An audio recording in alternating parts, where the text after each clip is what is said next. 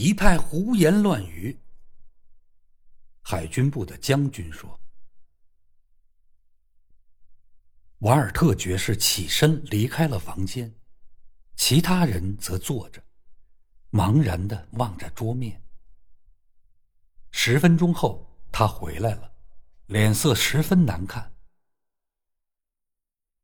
我跟阿洛亚通了电话，我把他从床上叫了起来，他大发脾气，他说。”他在莫尔洛斯家吃过晚饭，就直接回家了。这真是见了鬼了！温斯坦利将军脱口说道：“你的意思是说，那家伙在我身边坐了大半个钟头，我竟没有发现他是个冒牌货？阿罗亚一定是自己弄糊涂了吧？你们没有看出？”敌人在这件事情上有多精明吗？我说：“你们大家的注意力太集中在旁的事物上了，所以便对此视而不见。你们想当然的以为那就是阿洛亚。换了其他任何人，你们都可能会留心看一看。但这是第一海军大臣，他来这里开会是再正当不过的了。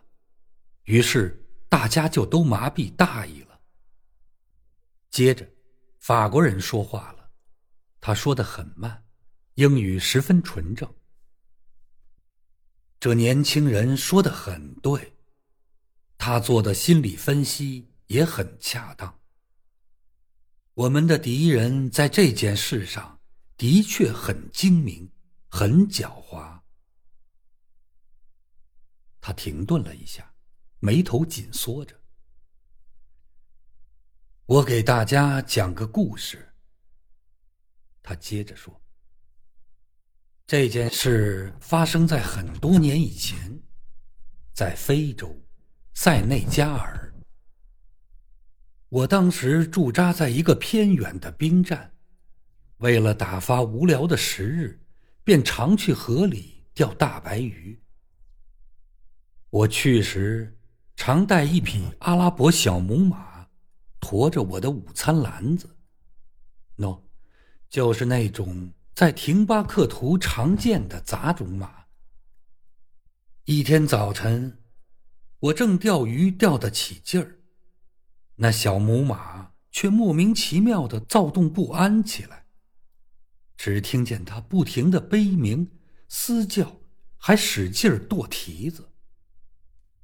我便不断的高声说话哄他，用声音安慰他，而我的心思还集中在鱼身上。小母马就拴在离我二十米的一棵树上。我虽然弯着身子在钓鱼，但能用眼角的余光瞟着马，所以我觉得那小母马一直就没有离开过我的视野。过了一两个小时，我想吃点东西了，便把钓到的鱼收集到大帆布袋子里，一手拎着，另一只手还拽着钓鱼竿，沿着河岸向小母马走过去。走到小母马身边，把装鱼的帆布袋子一甩，往马背上搭去。他顿了顿。环顾了一下众人，是一种异常的气味引起了我的警觉。我转头一看，面前赫然一头狮子，离我只两三步。这是一头吃惯了人畜的家伙，附近的村民都日夜胆战心惊的提防着它。在狮子身后。只见一大滩鲜血和骨头，这就是我的小母马，已经全被他吃光了。后来呢？我追问道。我有点像个猎人，喜欢追踪不舍，而且会判断出他的故事是否真实。我一下子把手里的鱼竿捅进他的嘴巴。拔出手枪就打，我的仆人们端着步枪，马上赶了过来，一阵乱射，狮子当时就死在了乱枪之下。但他也给我留下了这个纪念。他举起一只手，上面少了三根指头。想想看，他接着说。小母马已经死了一个多小时，可那家伙却一直耐心的在等着我。我根本没有看见小母马被咬死，因为小母马平时也经常嘶叫、蹬踢，我已习惯了它的这种骚动。我也没有发现它不见了，因为它在我的意识中就是一团灰褐色的东西。而那头狮子也正是同样的颜色，所以我就想当然的把狮子当成了小母马。想想看，在那种人人都很警惕的蛮荒之地，我尚且犯了这样的错误。那么，各位先生，我们在这城市环境中，又都忙得不可开交时，怎么可能？不出错误呢？瓦尔特爵士点点头，旁人也都没有异议。我还是不明白，温斯坦利将军说：“敌人的目的是在不惊动我们的情况下，获取我们的军事部署计划，而现在，只要我们当中随便哪个人向阿洛亚提起今晚的会议。”他们的活动不就立刻暴露了吗？瓦尔特爵士冷冷一笑，说道：“选择冒充阿洛亚，正说明他们的精明。试想，我们当中有谁会向阿洛亚提起今晚的会议呢？他又会跟谁再谈起这件事情呢？”听他这么一说。我想起了第一海军大臣的坏名声。他沉默寡言，而且脾气暴躁，没有特别的原因，谁也不会去招他。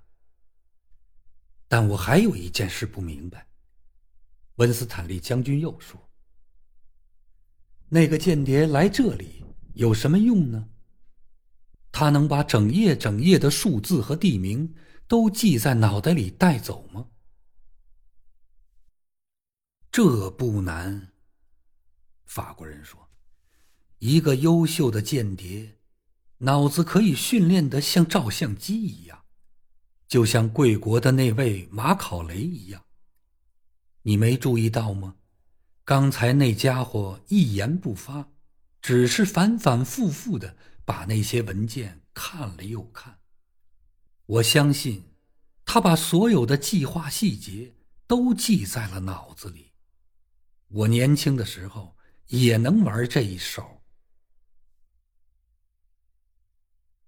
看来我们没有别的办法，只有再修改计划了。瓦尔特爵士痛心的说。惠塔克脸上一副消极的样子。你对阿罗亚说了发生什么事没有？他问我道。没有。嗯。我不愿把话说的太绝对，但我几乎可以肯定，我们不可能对这个海军部署再做任何重大修改了，除非你能改变英国的版图本身。我还有另一件事必须说一下。这是法国人罗伊尔在说话。刚才那个人在场的时候。我向诸位通报了许多我们法国的军事计划，我说的没有保留和顾忌，把我国政府允许我透露的情报全都说了。现在这些情报全落在了敌人手中，这对我们极其危险。怎么办，朋友们？我们别无选择，必须抓住这个家伙。抓住他的同伙，必须马上行动。可是，我嚷道：“我们手里没有任何线索。”还有，惠塔克说：“要马上管住邮局，他们可能现在已经把情报寄出去了。”不会的，法国人说：“你不了解间谍们的习惯，他们总是亲自递交情报，也亲自领取奖赏。在法国，我们很了解他们的这种习性。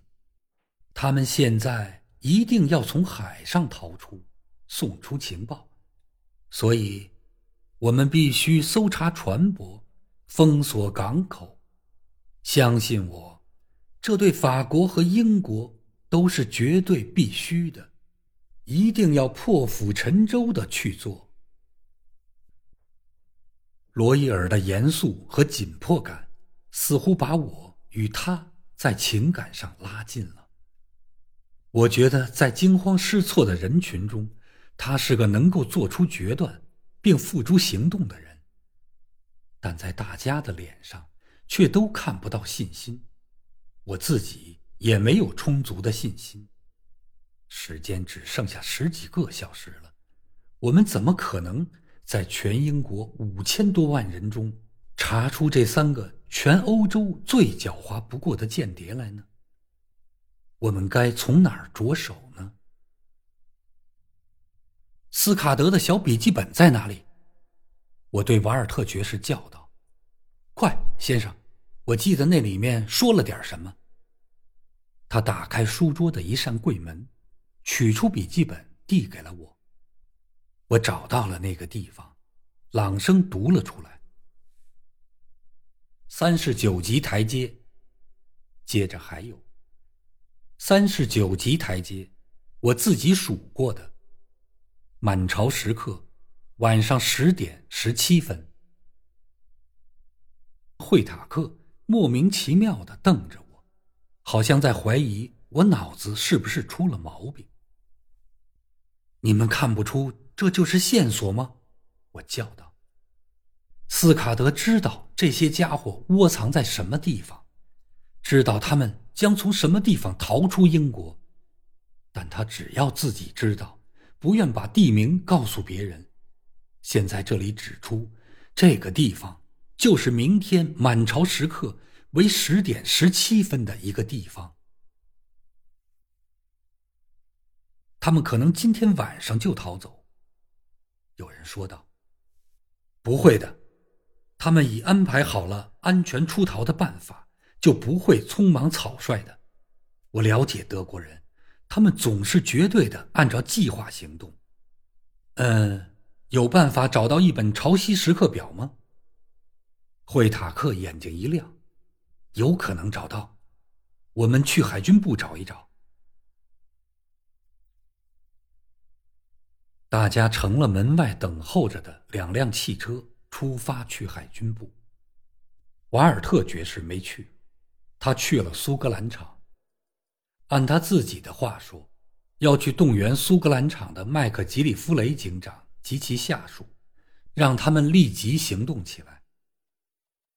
我们到了海军部，大步走过空旷的长廊和宽敞的大厅。大厅里，女海图员们正在俯身忙于海图作业。我们走进一个四壁全是书籍和地图的屋子，找到一个管理员，他立刻从图书室里取出一本军用海潮时刻表给了我们。我马上坐到桌边，埋头查阅，其他人便围站在我身边。就这样，自然而然，我成了这次行动的主导者。但结果不好，不能解决问题。书中资料的门类数以百计，就我所查到的满朝时刻为十点十七分的地方，就有五十多个，必须想办法。缩小这个范围。